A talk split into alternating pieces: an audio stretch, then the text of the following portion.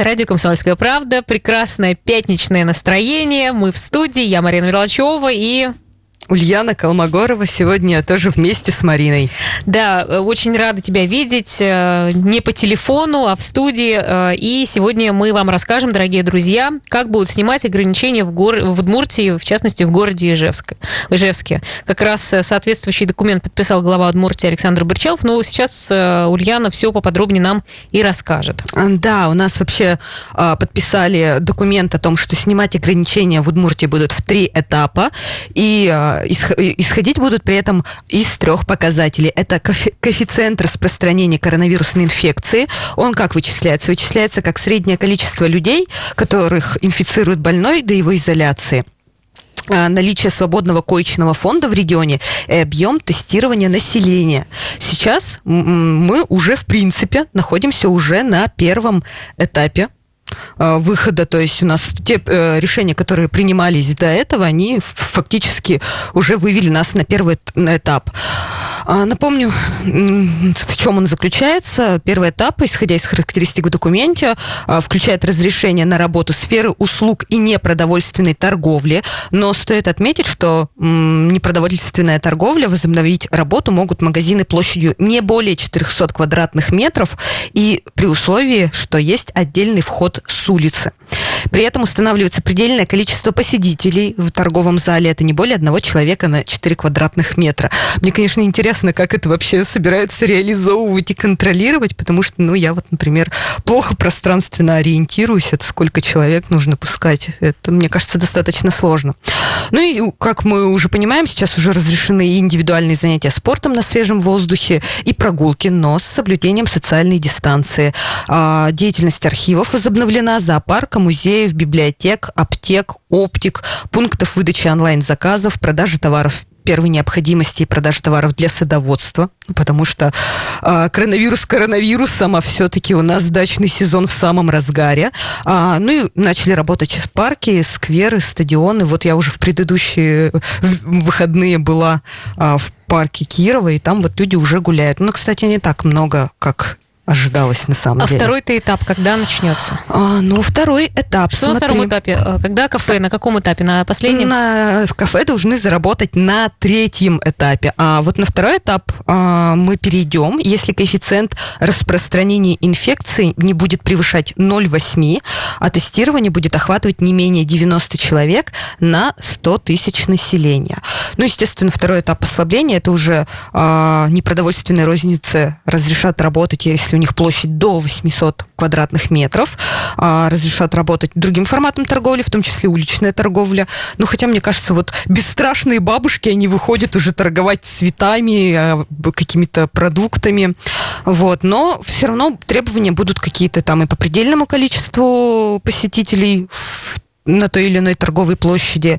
А, на втором этапе разрешат работать отдельным образовательным учреждениям, физкультурно-спортивным организациям, которые работают со спортсменами, в том числе профессиональными. Тренировочный процесс для спортивных команд возобновится, но при этом в группе должно быть не больше 30 человек, и они должны соблюдать социальную дистанцию. Честно говоря, слабо представляю себе тренировки, например, футбольной команды с социальной дистанцией. Вот. И также на втором этапе разрешат разрешат работать организациям по поставке энергоресурсов, ремонту и техобслуживанию газового оборудования. А, образовательные организации смогут проводить консультации для одиннадцатиклассников по ЕГЭ. А, вот. Ну и какие-то экзамены разрешат собеседования проводить. Собственно, это тоже на втором этапе. Ну, есть хотя бы какое-то понимание, когда это уже случится? Ну, смотри, вот а, Потому эксперты... что если так вот ты говоришь, там по, под, ну, вычисляют этот коэффициент, но э, каждый день прирост все равно заболевших э, ну, примерно одинаковый. Вообще Вообще эксперты, эксперты прогнозируют, что на второй этап мы можем перейти до конца уже этого месяца. И глава Удмуртской республики Александр Боричалов, который вчера буквально выступал с прямой линии в социальных сетях своих, он сказал, что есть планы с 25 мая частично дать работать предпринимателям, но пока не уточнил, Каким? Да, какие предприниматели, как я понимаю, они мониторят ситуацию и, не знаю, возможно, мы сегодня, воскрес... сегодня узнаем вечером или в воскресенье вечером накануне, так что вот. Хорошо, вот ну вот про масочный режим сейчас ведь он введен у нас, да, или как? Потому Масочный что, если режим- честно, везде висят объявления, что без масок не пускают, но, если честно, Да. меня вчера не выгнали из магазина, Меня я забыла. тоже вчера не выгнали, потому что я тоже пришла в магазин, Ну, мы нарушили, я просто забыла маску, если честно, в машине, поэтому ну, а уже не я забыла дома, когда уже, знаешь, дошла до магазина, ну, как-то возвращаться было глупо. Ну, Ты меня- говоришь только меня был- об, об одном, Ульян, что мы с тобой не очень законопослушные. Что... Но у меня был, знаешь, у меня был большой платок на шее, его можно было намотать как маску, что я, собственно, и сделала. Но вообще, да, масочный режим на самом деле соблюдается, э, будет сохраняться у нас на всех трех этапах выхода из режима самоизоляции. То есть даже на третьем этапе, когда заработают, а, ну, должны заработать а, рестораны, кафе и прочие э, заведения общепита, там все равно в масках. Хотя, конечно, я слабо это представляю. Ты такой сидишь в маске, а тебе приносят блюдо, и ты, я не знаю, Ну. сквозь масочку дырочку делаешь или что. Это мне, честно Ну, говоря... или что? Или что, да. Поймешь женщин, которые носят специальные костюмы. Ну, это да. Хорошо, а кого будут тестировать на коронавирус? Ну, смотри, на самом деле уже в предыдущий раз а, глава Удмуртской республики сказал, что будут проводить массовые тесты в домах-интернатах, психоневрологических диспансерах, в учреждениях Федеральной службы исполнения наказания, но это, как мы по-русски говоря, в тюрьмах и колониях, А, вот, и а, людей из группы риска, то есть больных хроническими заболеваниями, ну, а также призывников, воспитателей и сотрудников детских садов.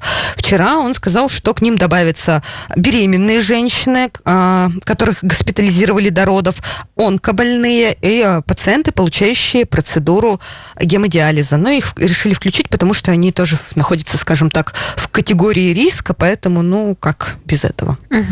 Еще, э, еще одна информация о том, что 21 мая для возвращения в детский сад э, после самоизоляции нужна будет справка. Расскажи, Да. пожалуйста, что это за справка, где ее брать? э, Для...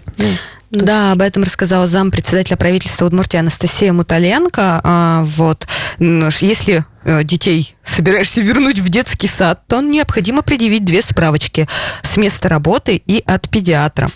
А, вообще требование это а, согласовано с Минздравом и Минобрнауки Удмуртии, обязательно с 21 мая.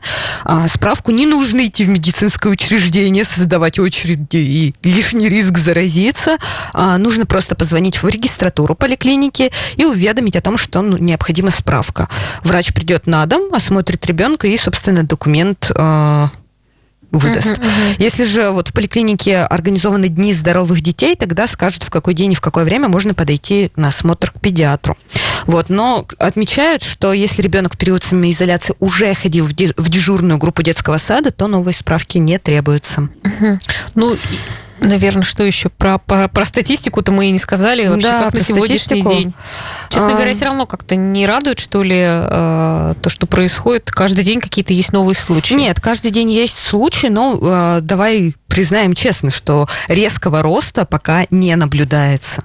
То есть, все, ну так, 10-15, 10-15. Вот сегодня у нас а, 15 новых лабораторно подтвержденных случаев и 492 заболевших всего в целом. То есть у нас все равно мы, продол- мы продолжаем а, быть а, по этому показателю одними из лучших в плане того, что у нас немного заболевших. Летальных случаев у нас остается 14, то есть новых смертей, к счастью, не зафиксировано. Ну, сейчас мы Вот. на каком месте по смертности? Не смотрела? Честно говоря, я не смотрела, не могу Мгм. тебе точно сказать. А, вот. Но я думаю, что в любом случае мы как бы из десятки-то не вылетели. Вот. Но у нас хорошая динамика, опять же, по выздоровевшим. Вот сегодня уже 9 человек выписали. То есть это не может тоже не радовать, потому что, ну, чем больше выздоравливает, как, э, если я не ошибаюсь, то, по-моему, на этой да, неделе была, был день, когда количество выздоровевших в России превысило количество заболевших. То есть это уже говорит о том, что м, мы нем- немножко выходим на так называемое плата, о котором мы уже говорили в предыдущие эфиры. Вот. И я читала, по крайней мере, на федеральных изданиях о том, что Москва э, прошла пик заболеваемости 17 мая, и до конца этой недели наши регионы, они, в принципе, тоже, э, остальные регионы, они, в принципе, тоже пик заболеваемости пройдут. Вот, ждем, когда нам скажут, что все, Удмуртия прошла пик заболеваемости, давайте. Ну, сколько у нас в Ижевске получается народу mm. сейчас? Я вот иной раз, э, честно говоря, вот настолько уже тема с коронавирусом э, устаешь от этого, от потока, что как-то стараешься не зацикливаться, не смотреть постоянно вот эту всю статистику. Не смотреть на статистику. Да. Ну, на самом деле у нас, ну, естественно, большее количество заболевших у нас, понятное дело, в Ижевске. Я сейчас точно тебе не скажу, но я вот могу сказать, тебе э, сделали подборку по возрасту граждан, у которых выявили коронавирусную инфекцию в Удмуртии. То есть больше больше всего заболевших в возрасте 3, от 30 до 49 лет 168 человек, а, от 50 до 64 лет 125 человек, 74 человека а, в возрасте от 18 до 29 лет, 66 от, а, среди тех, кто 65 лет и старше. Вот, то есть до 17 лет там рисков по минимуму, скажем так. Вот. Слушай, ну как раз моя категория, получается, больше всего и пострадала. Поэтому, Марина, береги себя. Ну и я тоже буду себя беречь, потому что у меня тоже достаточно такая острая категория. Вот. Да, кстати, вот мне сейчас пишет наш редактор, что э, у Татьяны Чураковой коронавирус обнаружили. Это министр нашей социальной О, политики. Ничего себе. То есть вот пока мы с тобой разговаривали, вот неожиданно. Вот это последняя конечно, новость, да. ничего себе. Ну, друзья... это, по-моему, такой первый такой серьезный случай, но не исключая Виктора Шудегова. Мы сейчас уходим на небольшую паузу, мы вернемся.